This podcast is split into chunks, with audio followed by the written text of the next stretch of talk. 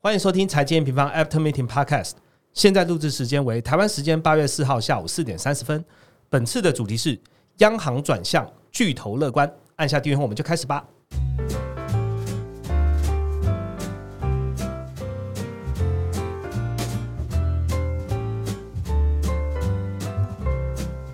Hello，大家好，我是陈新芳的 Roger 哦。今天这一集呢，我们来聊聊很多很多的东西。呃，原因是因为呃，最近有蛮多的大事件发生，那加上 N 平方呢也推出了这个八月的投资月报，然后以及这个即将会发布的科技巨头的财报。那这个月报的主题就透露一些端倪了。我们这一次八月发出的主题呢是经济预测全面上调。在全球化生产力推升行情，所以如果你现在已经是 M N Prime 或 M N Pro 听众朋友呢，你就可以直接打开我们的月报，我们今天的内容很多呢都会跟这内容有关哦。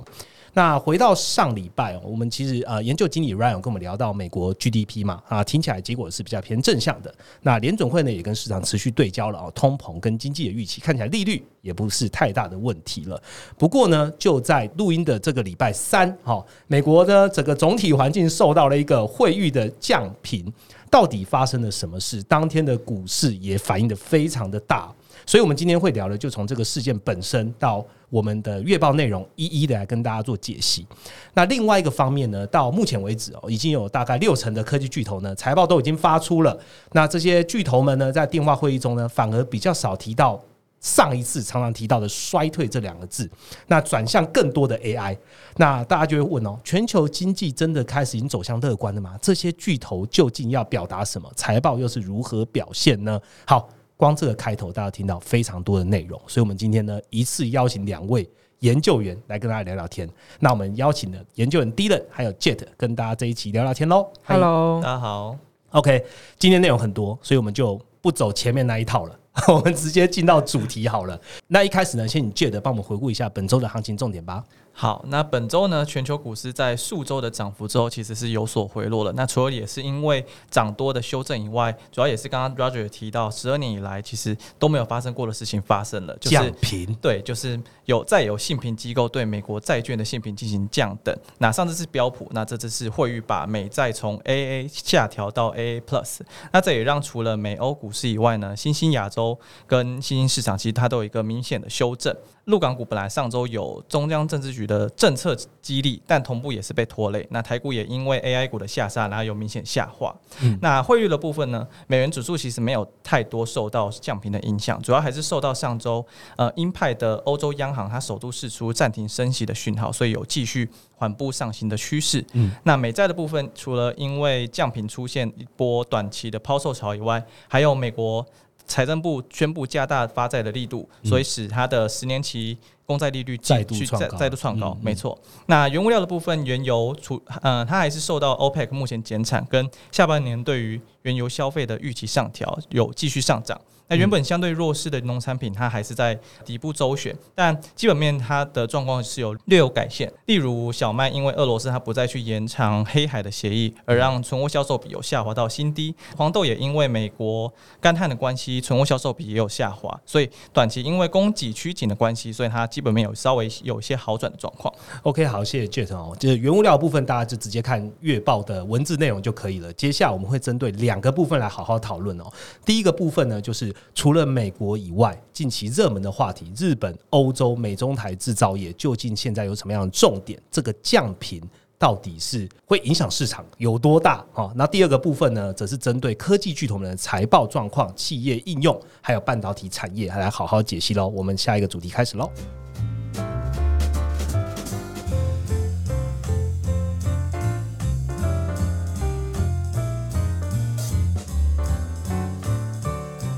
好的，马上进入我们第一个主题，最重要的最先聊这几天呢，大家都在讨论的事情，我们就第一题来问了哦。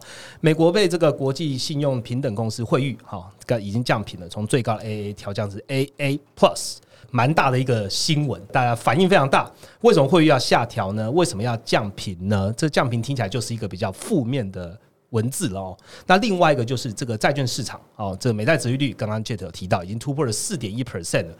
这两件事情，我们 N 平方这边是怎么看的呢？请 Jet 帮大家分享吧。那其实这次时隔十二年，美国再度被降频，主要有三个原因。那第一个是因为惠誉认为美国的政治治理上有问题，因为美国常常因为一些政治性的因素，所以出现债务性上限的僵局。那上次发生就是在二零一一年奥巴马时期，当时也是因为债务上限的一个原因，所以标普把它的性评做一个降等于就是债务上限的这个 case 发生太多次了。呃，对，没错。那第二点的话，是因为在政府赤字不断扩张的情况下，惠誉觉得到二零二五年的时候。美国的利息支出恐怕会达到政府收入的一成，那其实这是远高于 AA 级的中位数。OK，那第三点的话，会议室还认为说，因为目前美国的信贷环境比较紧缩，加上民间投资疲软，跟消费也在放缓的情况下，可能会在今年底到明年初的时候出现温和衰退。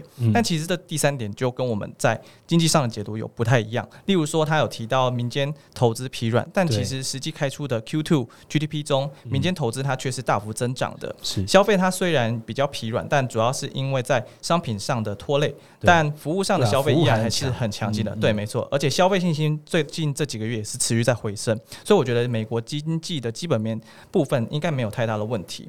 那此次降频就没有再透露其他更多的资讯，但其实美债我们有看到美债的殖利率是直接上升到四 percent 以上，那也是去年十一月以来的最高。那大幅波动的主要原因也是跟财政部它去上调发债的金额有关。对，像是在呃八月一号的时候，美国财政部就公布了季度发债的融资计划，宣布要在接下来三个月去逐渐增加美国的拍卖规模。那整体 Q 三的发债规模会从原本预估是七千亿左右，上调到一兆左右，并且 Q 四的时候也会维持在八千五百亿的超高的发债规模。等于是说，原本市场认为美国这个财政部它不会再这么大量的发债，就它又出乎意外的继续大量的发债，对，它是大幅超出市场对于它的预估值的，所以配合联总会下半年它可能会持续每个月去进行九百五十亿的缩表的情况下，其实美债的供需基本面的变化才会造成美债在这短期的时候它的殖利率有一波比较明显的上行。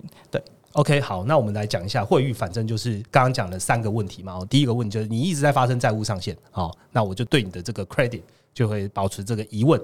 第二个就是你政府的赤字已经太高了哈，其实用 AAA 级来评你的话，利息支出已经达到这个政府收入一成了，好，已经是很夸张了。那第三个比较不一样的是，哎，会议认为这个美国消费有问题，但其实相用基本面来看，好像还好。那市场那时候归因就是，哦，就是因为这个原因哈，造成这个市场波动很大，美债值率上升。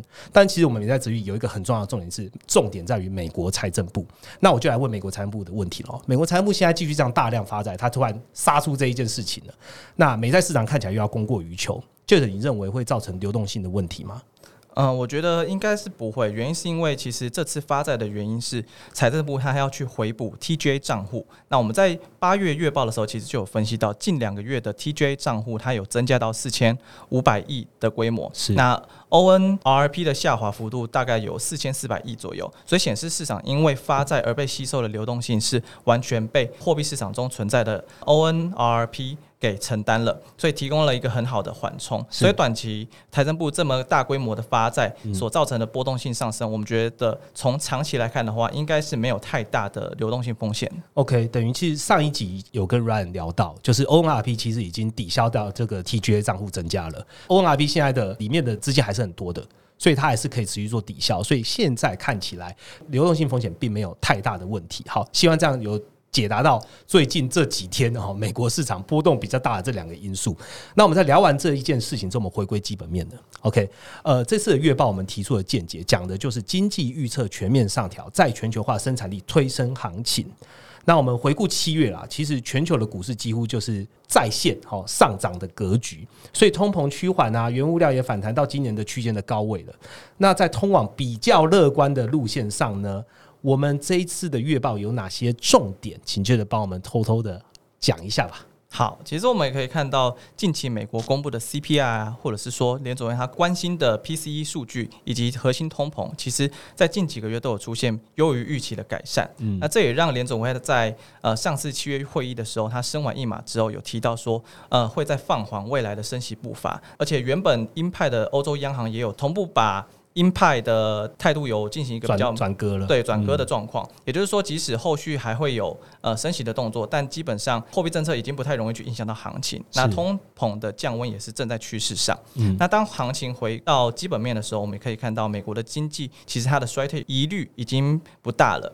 因为就业市场它还是依旧比较稳健，而且它的可支配所得跟储蓄都是持续在增加，这也是让呃消费信心有呃明显改善的一个主因。那我们也可以看到，预期后续的消费动能，尤其是在下半年的购物节的推升下，还是能够有一个稳健的成长。而当呃全球的消费龙头没有太大的疑虑的情况下，后续我觉得其他国家也很容易慢慢的进行，就是跟着去进入复苏。OK，这些内容呢，其实都在这个 Rachel 写的创办人撰文这边有提到了哈。那刚刚 Jude 讲一个重点，我自己在看创办人撰，我觉得得到一个很重要的 sentence，那就是讲说利率不再这么的 critical。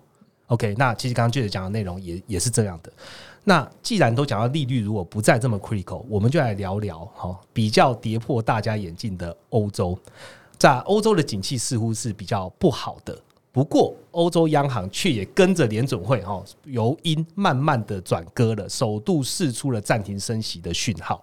那欧洲目前的产业复苏状况是好的吗？那央行决定停止升息，又有什么样的打算呢？迪人，好，我先讲一下欧洲经济的一个状况。其实七月的 PMI 数据开的不是很好看，对，制造制造业指数下降到四十二点七，这是二零二零年五月以来新低。对对，那服务业复苏也受到一些阻碍，包含说像是欧洲在七月的时候有很多地方都有热浪，都温度达到四十度以上，就影响民众出游意愿嘛。嗯，然后还有法国七月初有发生呃全国性暴暴动，这让法国的服务业指数直接降到荣枯线之下。那这些因素都使得呃整个欧洲经济在起码在 Q 二 Q 三看起来都复苏都比较迟缓一点点。嗯不过我觉得有个好消息啊，就是刚刚前面有提到了，就是欧洲央行在七月会议的时候，终于试出一点点哦，要从鹰派转向中性的一个讯号。是那我们今天谈论七月他会议讲了什么之前，我们先来看下六月会议他讲了三个重点。第一个就是他在六月会议的时候有强调有更多事要做，这也是他在今年上半年一直在讲的一句话。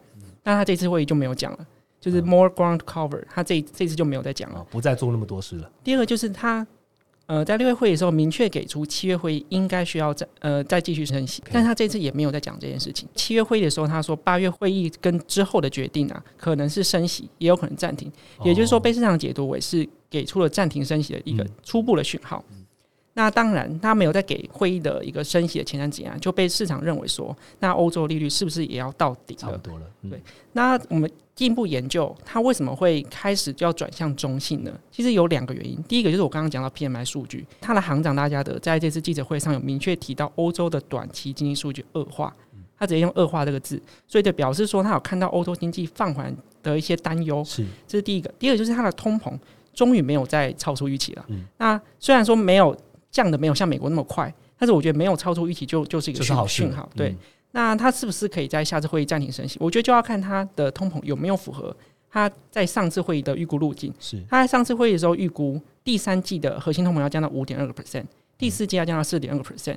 那以现在公布的数据来说，这个都是符合路径上的。所以只要通膨没有在预期没有在上调，那欧洲央行就可以跟市场沟通说，它要放慢升息的一个脚步，或者是说暂暂停升息。总体来说啦，就经济确实是有有有看到一些停滞的现象。是不过好消息是，央行转向中心，就给欧洲经济提供一些喘息的机会。OK，好，谢谢 D N 的回复，已经帮我们总结完了。接下来我就直接问下一个经济题好了，也就是应该是大家也是这两个礼拜也蛮关注的哈，日本。那讲到日本央行，你就会想到 YCC。OK，那虽然大部分是因为这个暑假出国啊，不得不紧盯日元换汇这件事情哈，因为 YCC 怎么控哦，我们实际最直接的影响的不是投资者，可能是旅游观光旅游的人。那除了月报以外呢，我们也有发布快报啦。我们这快报的主题是三大关键促使日本调整政策，日元升值趋势来临啊？问号。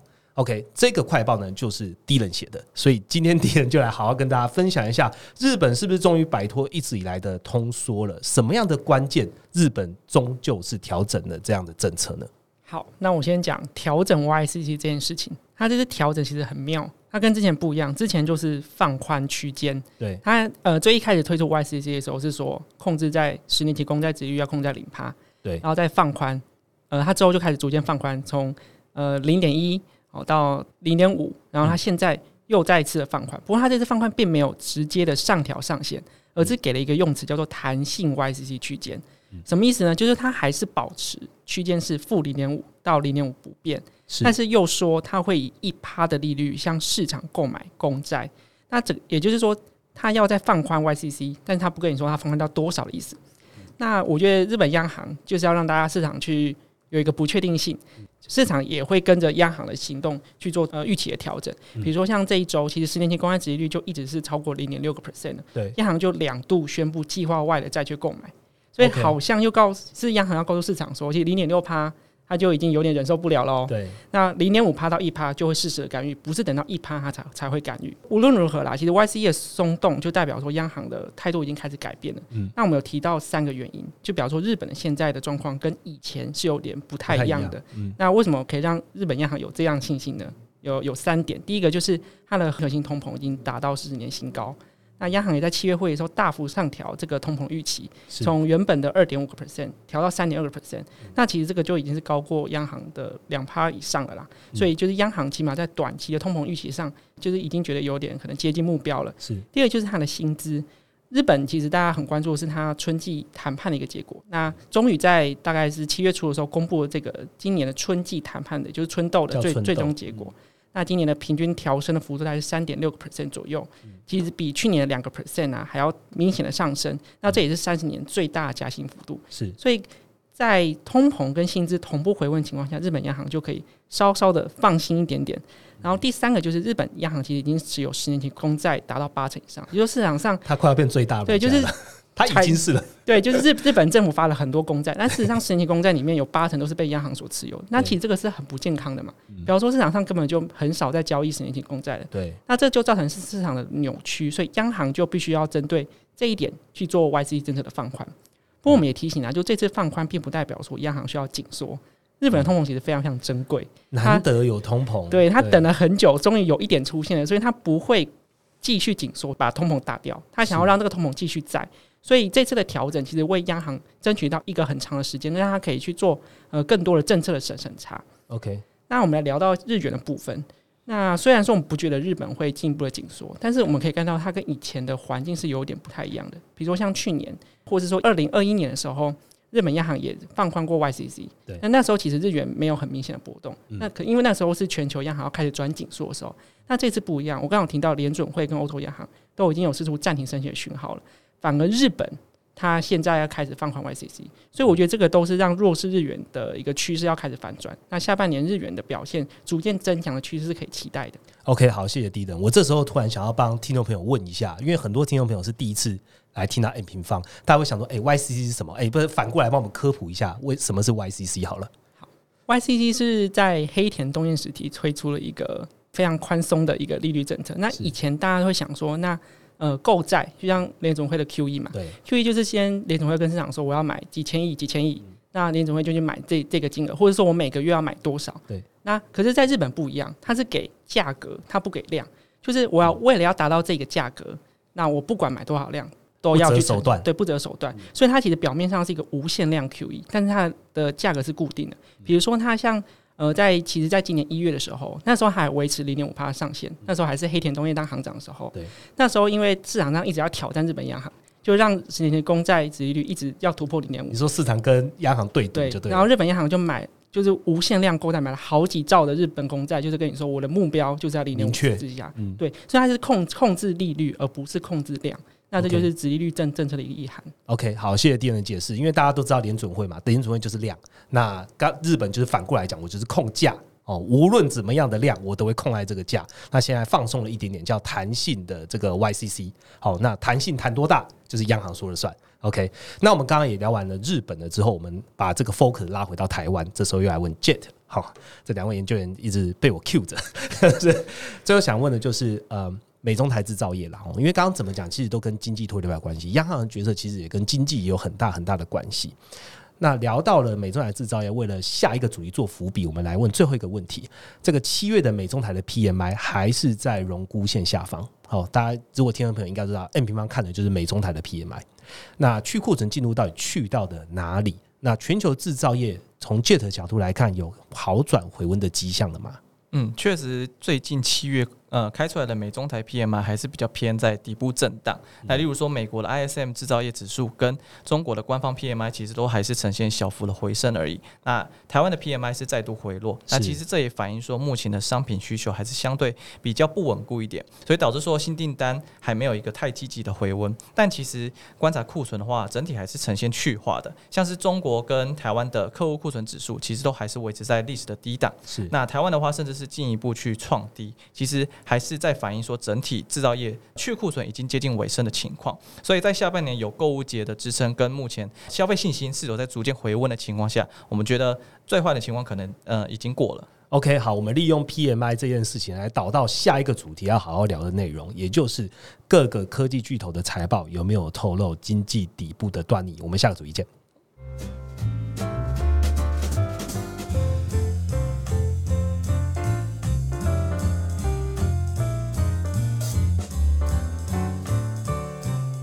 好的，马上进入我们第二个主题了。刚刚我们小编说，这今天录音的速度有点快，所以请听众朋友呢不要再按下一点五倍速了，好吗？就是可以慢慢拉回原速来听，好，因为我们的研究员低了呢，他也是跟大家讲，他听 p a r k 也都是一点五倍在听。我不相信有人都这么厉害。OK，好，回到科技巨头，这个截到我们录音的今天啊，我刚刚讲到六十 percent，其实大概就六十七 percent 的企业呢已经公告他们的财报。那总体来说呢，好坏都有哈。那也让这几天美股跟投资人哦好，那这个个股就上去啊，坏啊个股就下来这样。那我们就先请低等比较概括式的跟听众朋友说明一下这一次财报的结果，还有产业的现况吧。好，那根据路透的数据，现在美股有百分之六十七的财报已经开出，那其中有百分之八十的公司都是高于预期的，也蛮好的啊那。其实高于历史平均六十六，嗯等于说大家虽然可能预估比较保守，但实际上都是好于预期的。是尤其在科技类股跟通讯，科技类股高于预期的比例达到百分之九十四，通讯也达到百分之八十六，也都是两个最为优异的板块都。是顶标、欸，对，也就是我们今天要讲的科技巨头。那整体来说，S P 五百的营收年增率是负五点四，看起来好像不太好，但其实嗯主要都是靠着能源在拉低的，能源的衰退将近负五十趴。所以你如果排除掉能源来说，它其实年增率是零点七。OK，那这这是几季以来第一次出现正成长，所以整体来说，呃，第二季的财报是开的还蛮不错的。嗯好，那这一次的这个科技巨头财报中啊，我们就一个个讲了哦。眼睛为之一亮的就是被市场好忽略很久的 Meta。大家知道 Meta 嘛？哦，从二二年哦，应该说二一年年底、二二年，它表现就一直不太好。不过它这一次的这个财报呢，它有特别明讲，它就是数位广告回来了，回温了。好，加上 AI 好助攻，哎、好像没有讲到 Thread，对不对？哦、对，它就是比较没有提到 Threads，OK，好好忽略 Thread，那这一次的最新的财报其实还是超乎市场预期的哦。那也让大家开始猜测啊，就是哦，Google 跟 Meta 都倾向这个生成式的 AI 嘛，啊，你应用你有应用到这个新科技了，那这个对企业来说将扮演什么样的战略角色呢？还是 AI 现在还只是吸引投资人的一个话题而已吗？好，那自去年年底，其实 Open AI 推出 ChatGPT 以来，大家都很想要在这些大公司的财报上听到跟 AI 有关讯息。讲几次？你讲几次？对，不其实这些公司也很认真的要跟大家分享这件事情。所以根据彭博统计，现在这一季啊，在 AI 提到了这个次数啊，再再再次创历史新高。这数字其实比跟去年同期比的话是二点五倍，OK，等于说大家很想听，那就是那些科技巨头我就讲给你也其实听讲给你对大家听。对，那 AI 到底有没有贡献在科技巨头的营收？其实有，嗯但是可能跟大家想象的不一样。我觉得跟 ChatGPT 比的话，大家可能以为就是呃这些科技巨头会推出一个服务，可能跟 AI 有关，然后大家是让大家去订阅。但我们发现现在其实有在初步反映在科技巨头的营收上啊，其实它并不是走这个形式，主要是来去辅助它原本的那些业务。是比如说，我就讲数位广告好了。那数位广告，Meta 就自己说，在 AI 就优化它的广告投放，它有两个策略。第一个就是用 AI 去优化推荐品质，它就表示说，像 Instagram 的 Reels，呃，观看的时间增加百分之十五，那就是靠着 AI 在优化他们的推荐的系统。是第二个就是利用 AI 去扩大触及，就是以前啊，我们我们呃有追踪的人，呃，我们有 followers 的用户才会出现在我们的动态上面。对，那现在靠着 AI 就可以去把那些我们平常没有在追踪，但是我也有兴趣的的内容呈现在我的面前。那现在预估说他们呃有百分之十五是来自于这些非关注账号，那 Meta 有信心说它之后这个这个比例会翻翻倍。所以整个 Meta 就看到说 AI 对于数位广告的投放是非常非常乐观的，它第三季的财财测也很乐观，它给的年增率会预估是百分之十五到百分之二十四，那其实比现在的十一点二都还要来进一步的提升。那一样是数位广告的龙头，那 Alphabet 就是 Google，、对，它也呃有提到说数位广告的的很明显的回温。是那我先讲一个大家最关心的一一件事情，就是 Alphabet 到底有没有被微软的 Bing Bing 跟 Edge 打败？大家说它的嗯 Chrome 会被 market share 会被吃对，掉，都会被吃掉，嗯或者说它它的 Bing 啊，那个搜寻引擎的系统有没有威胁到 Google 地位？其实基本上是完全没有。那用完全没有这个词可能有点强烈，但是你看市场份额来说，根据 Stay Counter 的资料，Google Search 的的引擎啊，在七月仍有百分之九十二点一的市场份额。是其实这跟 ChatGPT 推出之前也是九十二，其实没有太大 差异。没有差，就是 Google 的搜寻引擎的龙头完全没有被撼动。那它没有被撼动，那大家就关注到说，那你 AI 的发展有没有追上 Microsoft？其实也有。第一个就是它要推出搜寻生成式体验，那这个等于就是说，你以后在 Google 上搜寻的东西，它会用人工智慧给你一一些提示，跟呃优优化你搜搜寻体验的部分。是。那其实这这跟 Bing 有有有点像也就是说它也要追上并做这件事情。第二个是它的 Bard。Bard 就是很像是聊天式机器人啊，那它现在也支援更多语言，它也要支持外挂了。是。那这也是跟 ChatGPT 有点像，它比方说它虽然说起步比较晚，但它现在也要后来居上。嗯那 Meta 跟 Alphabet 也因为它呃数位广告的呃业绩的回温啊，就让它的股股价表现在财报公后的表现的不错。是它身上 AI 除了在数位广告上应用之外，其实其他巨头上也看得到。比如像 Amazon，它就有说 AI 跟机器学习的技术改善了他们管理库存跟仓储，然后也缩短他们的送货时间跟改善他们的运送效率。因为他提到一个数字，今年美国 Prime 会员呃提供当日送达跟隔日送达这个服务啊，呃送货量已经达到十八亿份了。OK，然后这个是二零一九年同期的四倍，所以我们看到 AI 其实在各个领域都是在辅助科技巨头的营营收。对嗯，OK。那刚刚讲完了这个 Meta 跟 Alphabet 之外，呃，我们来聊聊大家最常碰到的消费性电子，哈、就是苹果。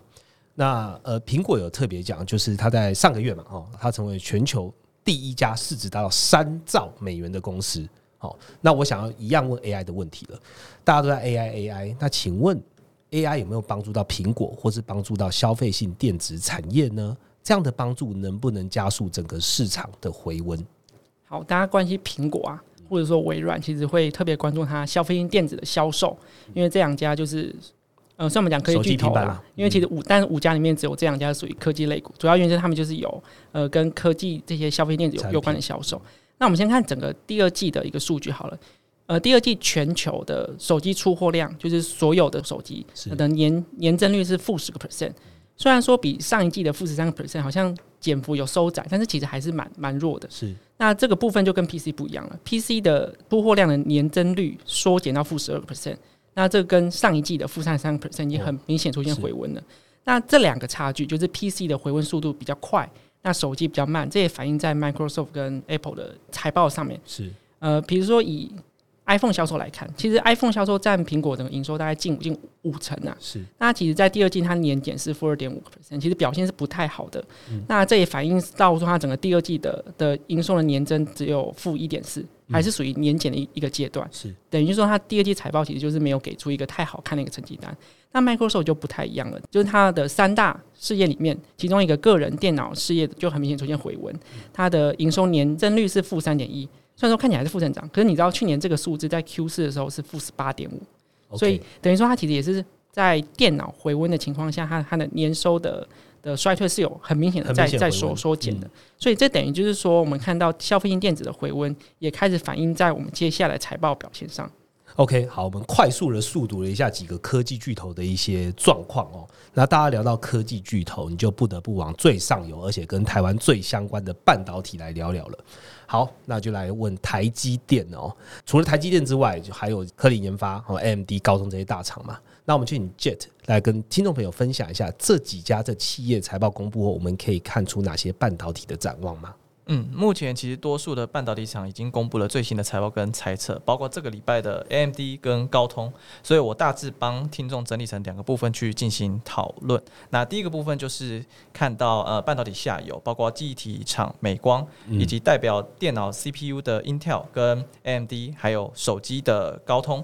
那现在看起来最弱的领域还是在记忆体跟手机这两个部分，尤其是在中低阶的手机，高通给出的理由是因为目前的中国的复苏还是相对比较不如预期，而且电话会议中其实他有提到，算是间接证实的，目前中国因为经济不景气的关系，所以他们的整新机跟二手机的市场其实是有所扩大的。OK 目前其实他预估呃市场规模是有三点五亿只，那一年的 Android 手机其实它出货量大概就九亿只，所以占了将近快要三成左右，所以可以明显看到整新机目前对于 Android 新机的一个买气的冲击。所以就排挤到新机了。呃，对，就是一个排挤效应。OK，但悲观之下，其实高通他还是认为说，今年进到 Q 四的假日季节时，仍然会有机会在新机跟旗舰机种的备货下有季节性的增长。那从营收的展望来看，确实目前也看起来高通的营收也开呃也已经看到营运的谷底了。电脑的部分呢，相较于手机是更加乐观一些。例如我们可以看到 AMD 跟 Intel 它都有开出优于预期的财报跟财测的数字，那也同时提到目前 PC 产业的市况是逐渐在改善，那库存也已经接近到正常的水位。那 AMD 甚至是认为下一季就能够出现双位数的季增长，整体的终端消费电子确实已经可以说已经在筑底阶段了。那这是第一个部分。第二个部分的话是中上游的设备厂，包括以记忆体设备为主的科林研发，跟做代工检测设备为主的科磊。那设备厂通常是比较落后于半导体循环的。例如说，记忆体产业从市调机构来看，那预估目前其实记忆体 Q 三就有机会慢慢回到供需平衡，但因为现在还在减产的关系，所以砍的就是在科林研发的订单。是但不管是科林研发还是科类，其实都还是有给出优于预期的猜测。嗯最主要的支撑其实就是来自于中国的客户，因为中国它对于记忆体跟成熟制程节点的设备需求，它还是在有所增加的。嗯加上美国它对于半导体出口的管制其实没有预期来的严格啦，嗯所以其实有一些递延需求，它还是会在下半年去慢慢复苏。而且这不止在中国，其实成熟制程设备的需求它是全球性的，因为它的应用节点包括在呃车用跟工业，其实都是目前相对需求比较具韧性的领域。OK，那柯磊其实也有提到说，呃，目前的晶圆厂在地化趋势，他也是有注意到目前的设备需求，因为各国其实它都想要拥有自己的晶圆厂，不管是因为有地缘政治的考量啦，或者是供应链安全的考量，那都是让目前成熟制程设备的投资相对有具支撑的原因之一。OK，好，那讲完了刚刚这几个，从上游啊讲到中上游，那大家都听到，哎、怎么没有台积电？刚好台积电，我们就准备下一题要好好来问哦。台积电上上礼拜其实很早就开完法说会了，它就下调了营收展望嘛，从台积电的股价哦跟大家市场反应就知道了。那我想要问 Jet，如果把台积电这一块也纳入的话，我们是怎么观察这一次整体的半导体循环？嗯，这次台积电它下修营收展望，也算是稍微泼了市场原本对 AI 需求，它可能对于台积电营收的贡献跟期待半导体复苏有点冷水啦。但其实晶圆代工它因为位于中游的位置，所以它的展望跟去库存的进度其实都确实有时候会有点晚一些。是像是我们也是在今年开始才看到晶圆代工的业者们开始慢慢愿意降价去库存的一个趋势。嗯但其实前面就有提到说，走在更前面的电子产品，其实它的去库存已经将近尾端了。嗯联发科的法说也有提到说，目前的需手机需求呃已经到底了。是面板厂目前甚至已经展望到 Q 四要准备获利，所以哦其实后续的晶圆代工业者能不能跟着一起轮动向上，我觉得还是可以去慢慢期待的。OK，好。那大家如果有在观察 N 平方的话，其实都知道 N 平方在每一次的展望或是近期的快报里面都会提到，在这个库存去修正的时候呢，其实本来就是电子业哦，我们讲的这消费电子啊走的比较快，那半导体这都会比较滞后一些。所以刚刚 Jet 提到了，就是如果连比较前端的手机需求已经到底啦，甚至面板厂都已经准备要获利的情况下，那晶圆代工是不是能跟着底部见到底部，并且轮动向上？这是接下来是可以期待的。OK，那我们来问一下这个 AI，好，大家讲到 AI，应该想到台湾这几个 AI 群山，最近的这个股价的波动其实是非常明显的，哦，轮动非常的大，这样子。这三天吧，就是也是他们率先发难哦，之前他们也是涨了很多，现在率先发难。那近一个月呢，美国科技成长股哦，也是跟 AI 有相关的，也是有所放缓的。那就会有人问说，AI 到底是不是 BI？好，那科技股的趋势有没有因为 AI 最近的调整有改变了吗？那我们请两位都帮我们分享。首先，第一人先分享好了。好，那呃，如果是以整个科技股来说，整个纳斯达克一百指数今年以来大概上涨百分之四十，但是近一个月好像这个涨幅就有点持平了。对，主要有两个原因啊，第一个就是前面有分析到汇率的的影响，对，然后第二个就是大家其实在重新调整对于 AI 营收的预期，嗯所以大家就觉得说，哎、那 AI 的预期这个调整是会很剧烈的嘛？那有没有改变我们长期的看法？嗯其实我我觉得没有，最主要原因是我们之前在讲五大科技巨头的时候，我们有提到四大核心业务嘛，嗯包含像是电商消费、数位广告、企业云端还有订阅经济。其实你不管从哪一间公司的财报，这四个趋势都完全是在落地反弹一个阶段。尤其是电商的回文，在在欧洲或是大中华地区的销售，在阿玛总财报上都表现得很好，那也让阿玛总的财报公布后，它的盘后就上涨了百分之十。所以不管有没有 AI 的注意，它这些传统的业务只要回升，这个科技巨头的回升的趋势就没有改变。所以整体来说啊，只要营收可以持续成成长，那可以股长期上涨动能就就可以期待，就不用太担心泡沫的问题。OK，也就是说，我们从科技巨头的角度啦，它本来四大核心业务现在看起来都是落地反弹，所以 AI 有没有添柴火，只是有没有添柴火而已。它主要的核心业务看起来都是比较乐观去看待的。OK，那我们再来问 Jet 好了，你怎么看待这一块？好，今年确实台股有很多公司都因为 AI 的概念，然后炒翻天了。嗯其实从你不能讲出代号哦。呃，不不不不，其实从黄仁勋五月来台就开始在炒了啊，是炒到现在，像是呃伟创，从原本对啊，从原本三二三十块而已，涨到现在已经一百多块了，涨了两三倍，对啊，但其实实际的 AI 对他们的营收贡献目前还是相对比较低的。呃，像呃伟创它的伺服器是占比。虽然它主要做伺服器的嘛，但是其实它 AI 伺服器的占比只有不到两 percent，即使是市场公认的 AI 指标的创意，它的 AI 应用的营收也在上半年也只有九个 percent，所以其实涨那么多，短期会有一些修正，其实并不意外啦。但其实长线的应用趋势，我觉得它肯定还是是真实的。例如说，我们可以看到 ChatGPT 确实能节省到我们在，例如我们研究员我们在收集资料的时候的一些时间，而且还可以提供一些基础的文案，也可以透过像是现在很多 AI 工具可以利用文字来生图啊，或者是生成呃音乐等等的。其实它对于生产力的贡献，我觉得长线上都是一个真实的需求。好，在录音的今天早上，我刚好也参加一个嗯制造业为主的一个分享会，算 seminar。那其实也讲到说，诶 a i 的帮助其实不只是在刚刚 Jet 提到的，就是我们自己一般的文书啊，我们一般的在做一些文案这边，其实它对于整个制造业的升级也有很大的帮助。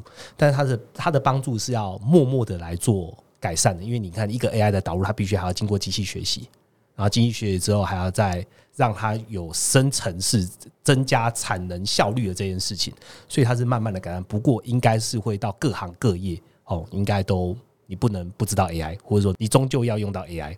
何不现在就用？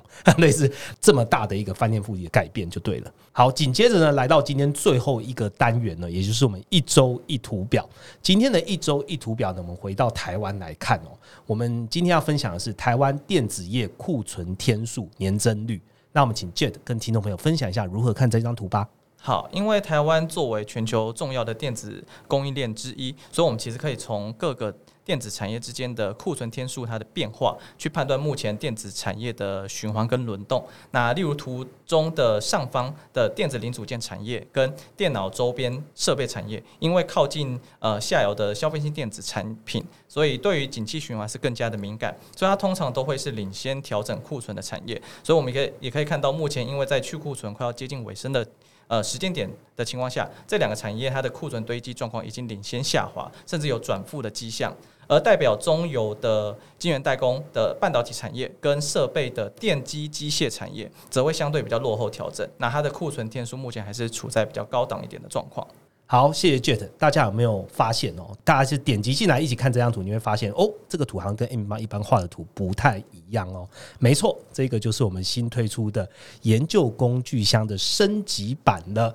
那我相信呢，呃，用户有可能参加我们前两个礼拜，我们有办了一个 M N 小聚的一个直播。那这个直播链接我也把它留在下方，大家可以重新来看一下这个 M 平方研究工具箱到底怎么用。当天啊，想跟大家分享一下，我们就是发布之后啊，我们的用户很可爱。就大概凌晨两三点 讯息给我们，他说新版的研究工具箱太好用了吧？